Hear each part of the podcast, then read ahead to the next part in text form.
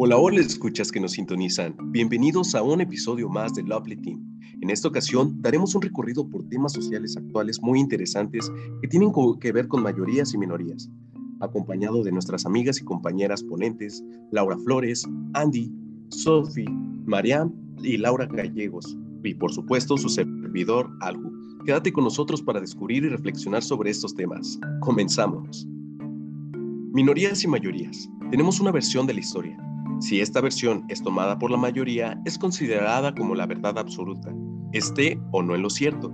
Las perspectivas alternas o diferentes a esta verdad absoluta pertenecen a un grupo minoritario y son tomadas por la mayoría como anormales o rechazadas. Para esto, debemos entender la concepción de grupo como la pluralidad de individuos que se relacionan entre sí con una cierta porción de independencia, que dirigen su esfuerzo a la realización de un objetivo común con la convicción de que unidos pueden alcanzar objetivo, este objetivo de una mejor manera. También creo que es importante que retomemos este concepto del empoderamiento, el cual nos dice que es el fortalecimiento o la adquisición de poder que tiene una persona o un grupo. Pero bueno, chicas, ¿qué me, qué me pueden contar o qué me dicen al respecto?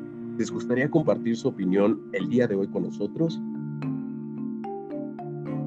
Hola, hola, claro que sí, Alejo. Muchas gracias por esa introducción tan interesante. Y bueno, justamente como eh, ya nos mencionó, el tema principal es minorías y mayorías. A mí en lo personal me gustaría empezar con un movimiento social que es minoritario, sin embargo, eh, hoy en día está muy en auge y justamente es el feminismo.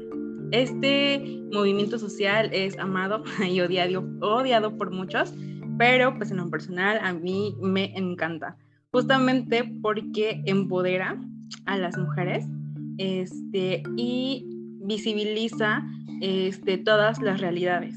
Entonces, eh, creo que es un eh, movimiento súper importante y necesario.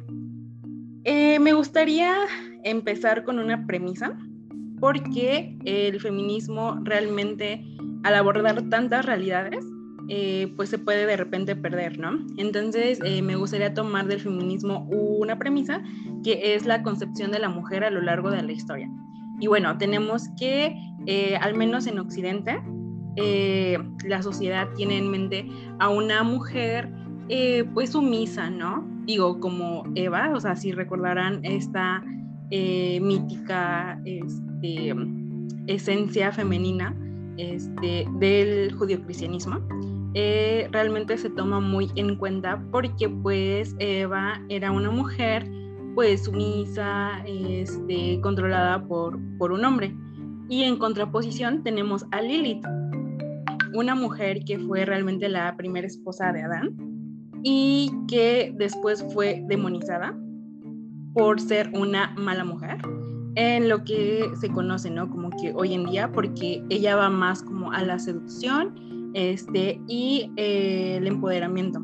Entonces, eh, me parecen estos arquetipos súper importantes y súper precisos, porque hoy en día el feminismo lo que hace es romper completamente estos moldes y decir, a ver, no, espérate, hay muchísimos tipos de mujeres, lo cual está increíble. Y pues básicamente es decir, alzar la voz de que pues somos mujeres, somos seres humanos, eh, tenemos que tener los mismos derechos que los hombres y pues sí, ¿por qué no eh, quitarle sus privilegios? Realmente el feminismo es un movimiento que ha, dado mucho. Considero que es un movimiento muy padre, muy bonito y uno de sus frutos pues es la ley Olimpia.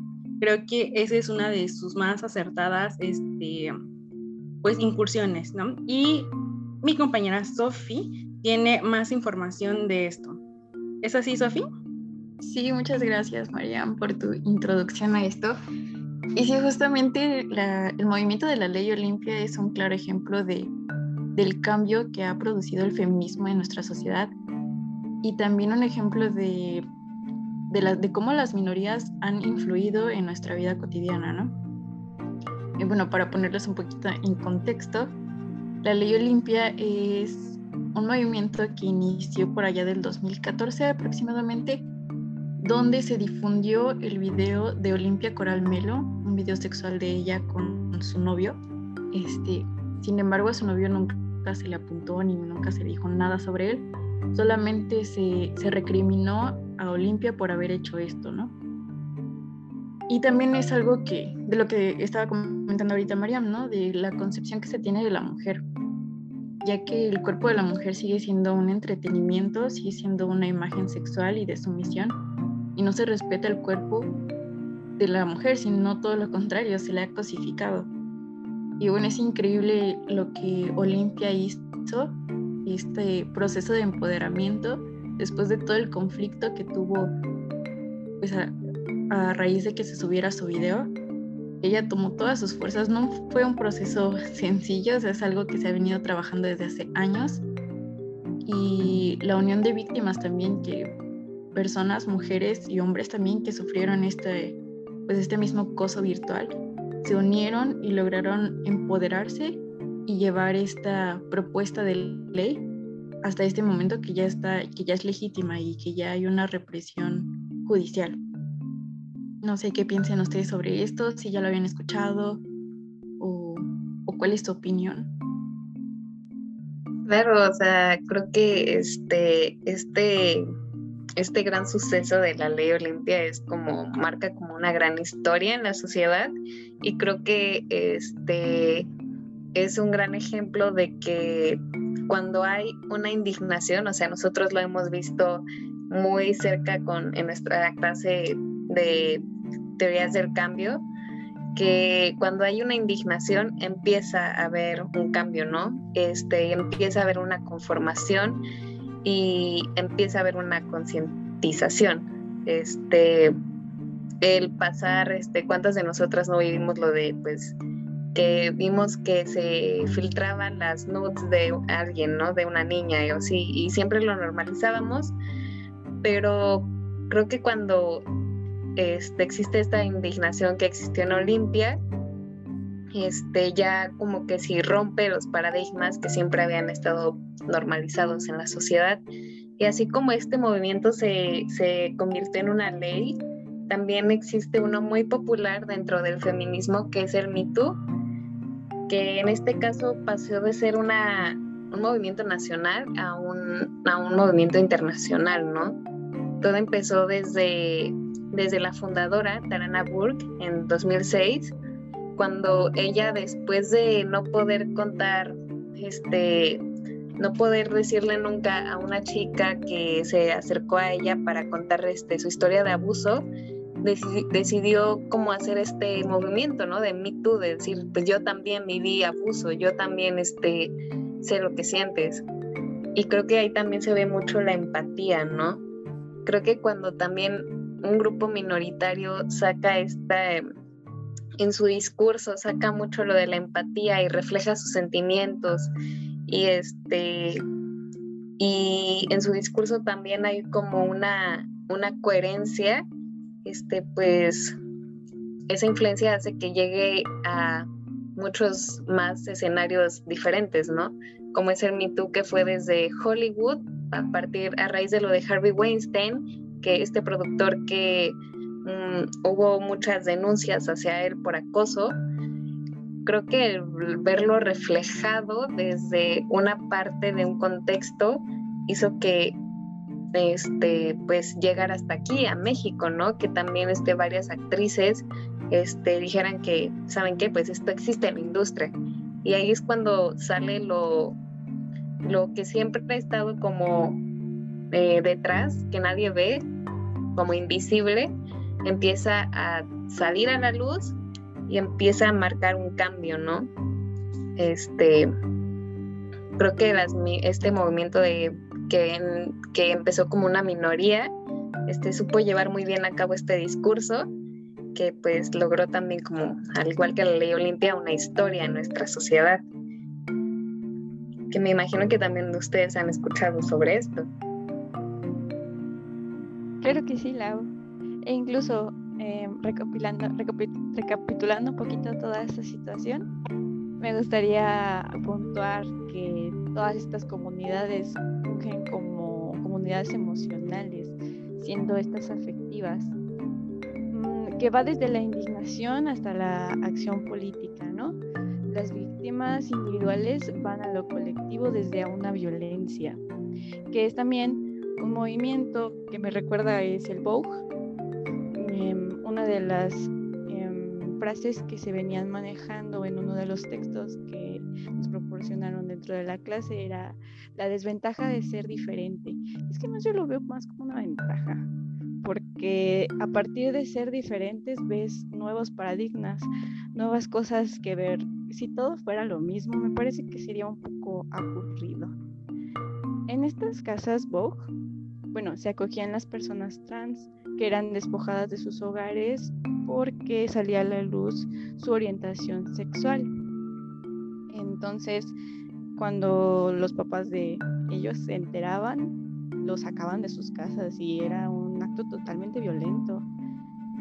Entonces iban con las personas que eran iguales a ellos, por así decirlo, y en estos lugares aprendían a pintarse y a bailar lo que es el bowing, que eran las poses representativas de estos sentimientos, de aquello que habían sufrido y de aquello que tenían a flor de piel. Se buscaba a través de estos símbolos corporales una forma de protesta.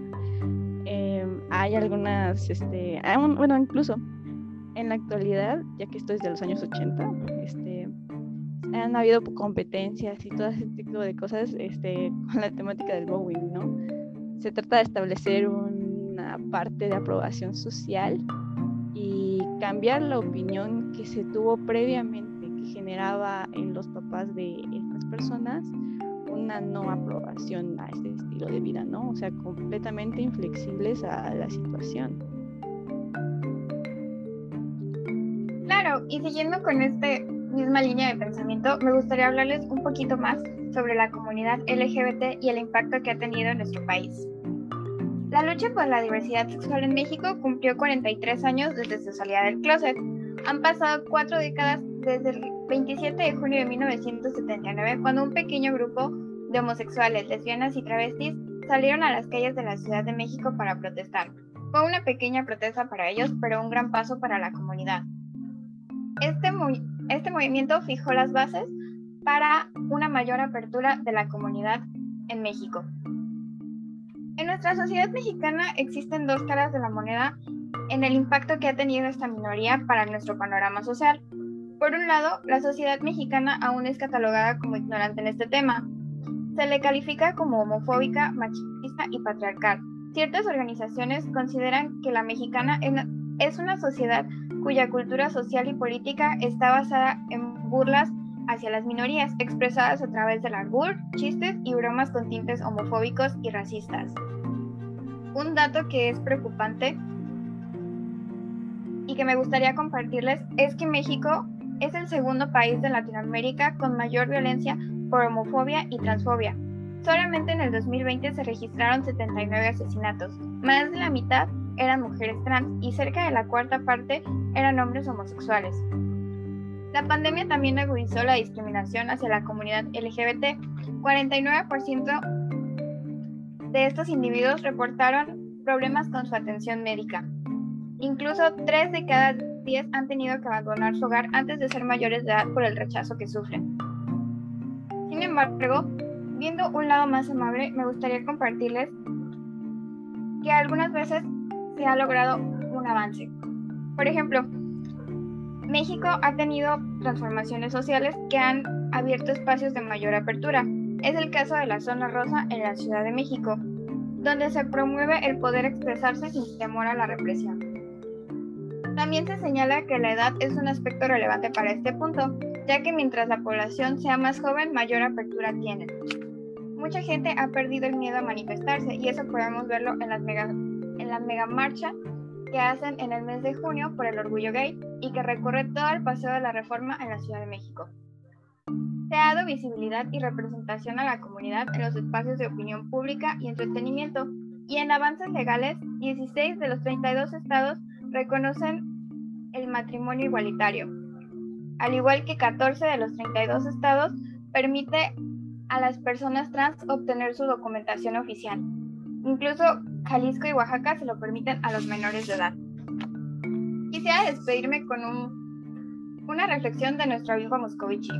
Una minoría será capaz de sustentar opiniones diferentes a las de la mayoría y deberá poder soportar las presiones hacia el consenso. Las minorías activas serían portadoras de una alternativa, lo cual produce una ruptura en el equilibrio social y creo que es lo que estamos viendo en nuestro país. Tienen retos, pero han logrado un gran avance y creo que es algo que debemos aplaudirles y apoyar. Supuesto, Andy, creo que lo que comentas es, es de bastante peso en este momento. A recordar que de repente, o me gustaría hacer una pausa para recordar justamente la intensidad de estos movimientos, recordando un poco la culpa social como un sentimiento que suele despertar en algunos grupos e individuos las contradicciones contra el sistema y en consecuencia uh, van generando estas luchas, van generando estos este, sentimientos de impotencia, uh, porque se sienten vencidos por, por estas guerras que se están llevando. A veces esto es lo que hace que nosotros podamos empatizar más con estos movimientos, quizá, el reconocer cómo no se está respetando, cómo no se está llevando, llegando a un estado óptimo de derechos. Autores como Segato nos recordaban que las redes son sustanciales en la, una red comunitaria sustancial en la forma en la que podemos llevar un proceso, ya que éstas nos impiden rescatar completamente este, de la miseria absoluta. Y es que, bueno, tenemos que recordar que en estos tiempos la repetición de la violencia produce un efecto de normalización. Es un, es un punto que nos lleva a la crueldad que se vive hoy en día y hace que las personas lleguen a umbrales muy bajos acerca de la percepción de la crueldad que se tiene hoy en día. Es por ello que podemos perder la empatía hacia el movimiento, hacia algún grupo o precisamente perder la empatía hacia alguna causa. Esto me lleva a pensar en las mujeres rastreadoras de, de grupos de fe y esperanza. Estas mujeres de Sinaloa que se encargan de buscar a, lo, a sus tesoros más valiosos, precisamente emprenden la búsqueda por la falta de una respuesta autoritaria, por la carencia de por la carencia y la substancia en las que se les presentan las oportunidades para superar esta pérdida, y no es otra cosa más que un sistema deficiente, un sistema que no quiere ver más allá, que no quiere preguntarse y que no quiere rastrear ni ubicar, porque el hacerlo le daría un empoderamiento a las personas. Creo que nos, si nos vamos desde las relaciones del poder, debemos recordar que hay dos tipos de... Hay un emisor y un receptor Generalmente los emisores son estas personas que están arriba o que se sienten arriba de nosotros empoderadas o que tienen cierto poder, cierto poder financiero, económico, social. Uh, puede variar de muchas perspectivas. Y el receptor es aquel que no se encuentra en un grupo privilegiado. Pero es entonces donde yo me pregunto, ¿será necesario romper esta relación de poder para poder hacer este, una, una mayor lucha y una mejor causa? Y me respondo diciéndome, sí, sí lo es, es necesario. Es necesario que nosotros mismos seamos agentes este, desviantes, que se encarguen de cuestionar al gobierno y al sistema cuando las situaciones no están bien. Estas mujeres en su colectivo buscan, buscan la forma de encontrar respuestas a todo aquello que se les ha negado porque precisamente ha normalizado tanto la violencia en estados como Sinaloa que de repente las autoridades pudieran sentirse que ya están compradas o vendidas por el crimen organizado, haciendo que toda la gente tenga miedo. Un miedo de ir hacia las escuelas, un miedo de los jóvenes porque no saben si en algún momento las patrullas, las trocas o como ellos las mencionan, este, puedan llegar por ellos y llevarlos, sustraerlos de sus lugares de origen y no saber si van a regresar o si en algún momento los pueden encontrar. Esto es lo que buscadoras rastreadoras de fe y esperanza quiere hacerse escuchar, sin embargo los medios muchas veces hacen que no, que no sea posible. El crear una memoria es muy importante.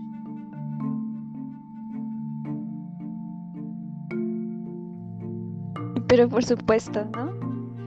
Hay partes en las que, retomando toda esta situación, podemos tomar a la persona como ese individuo que toma un lugar en el espacio, con un cuerpo y una memoria, la memoria corporal, la memoria que viene de experiencias afectivas.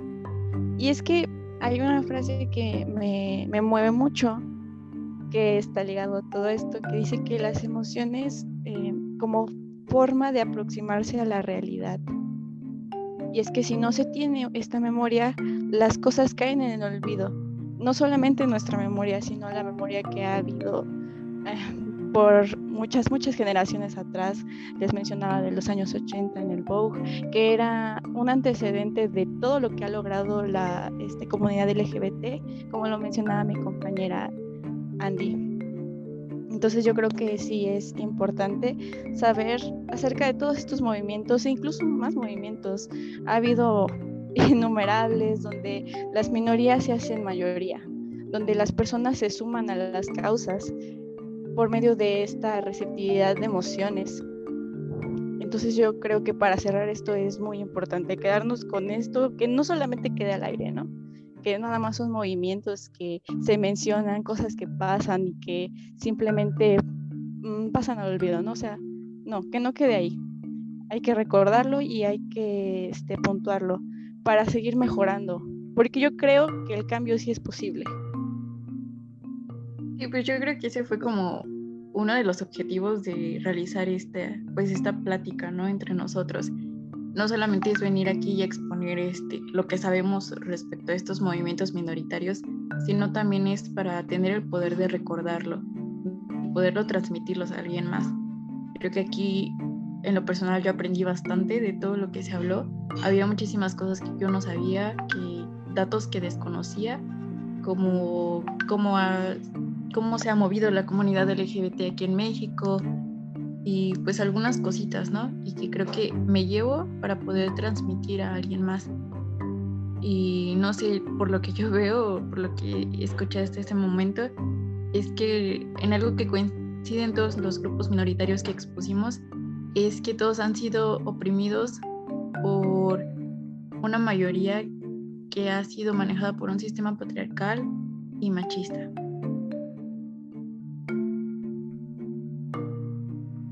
Por supuesto, compañera. Creo que, como también decía en algún punto eh, una autora que es Segato, eh, de repente esto se convierte como en una cacería de brujas, en donde es un rapiño contra las mujeres. Creo que debemos empezar a erradicar estas ideas. Y por supuesto, creo que también tenemos que hablar de este elefante rosa que está aquí en la habitación, es, ¿es posible hacer el cambio? Considerablemente sí. Y es este, una cosa que parte desde la individualidad, desde cada uno de nosotros quizá no debemos de buscar tanto el cambio en conjunto desde un inicio, sino el cambio individual a través del conocimiento, a través de el plantearnos, el reconocer ciertas dudas, el saber qué es lo que, saber temas, conocer más allá de la visión este, que a veces tenemos y no cerrarnos una visión bicotómica de las cosas. Nada es completamente bueno ni nada es completamente malo quizá desde esta perspectiva sea posible generar un gran cambio, un cambio representativo y un cambio significativo en la sociedad, partiendo desde primicias como que la empatía, ah, valores como la escucha, valores como la representación y por supuesto empoderarnos, tener la lucha para, para seguir adelante en la búsqueda de nuestras convicciones, de nuestros derechos, sí es posible el cambio desde mi perspectiva, siempre y cuando nos cultivemos nosotros de manera individual y, de ahí podamos ser esta parte que quizá empodera y esta parte que quizá es capaz de transmitir toda esta energía, todo este conocimiento, es capaz de influenciar a los demás a que se despierten, a que se alcen, a que se hagan valer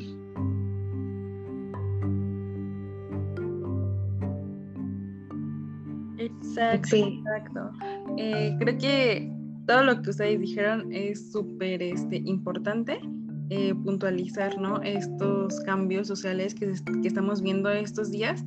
Y pues sí, eh, compañera Laura, ¿querías comentar? Sí, pues o sea, ya nada más este para cerrar, yo creo que todos nos deberíamos de quedar con algunas palabras clave de que pues cómo es este cómo, cómo se puede lograr el cambio yo creo que este con que tengamos muy en cuenta el cuestionar el recordar el este escuchar y reestructurar yo creo que son como las palabras clave que nos llevan a hacer este un cambio tomando en cuenta todo, todos estos movimientos que hoy trajimos a la mesa Sin olvidarnos de construir, compañera, por supuesto. Exactamente. De verdad, muchas, muchas, muchas gracias por sintonizar este podcast. Muchísimas gracias a ustedes, amigos del alma. Les mando muchísimos abrazos a distancia, muchos besos y realmente recuerden siempre cuestionarse todo, eh, siempre este, realmente eh, dar todo de, de nosotros para el otro y pues nada, les mando un abrazo. Gracias. Hasta luego y gracias a todos. Bye, gracias. Esto fue Lovely Team, un podcast hecho para la escucha, la comprensión y por supuesto para el análisis y la crítica. Nos vemos. Hasta luego.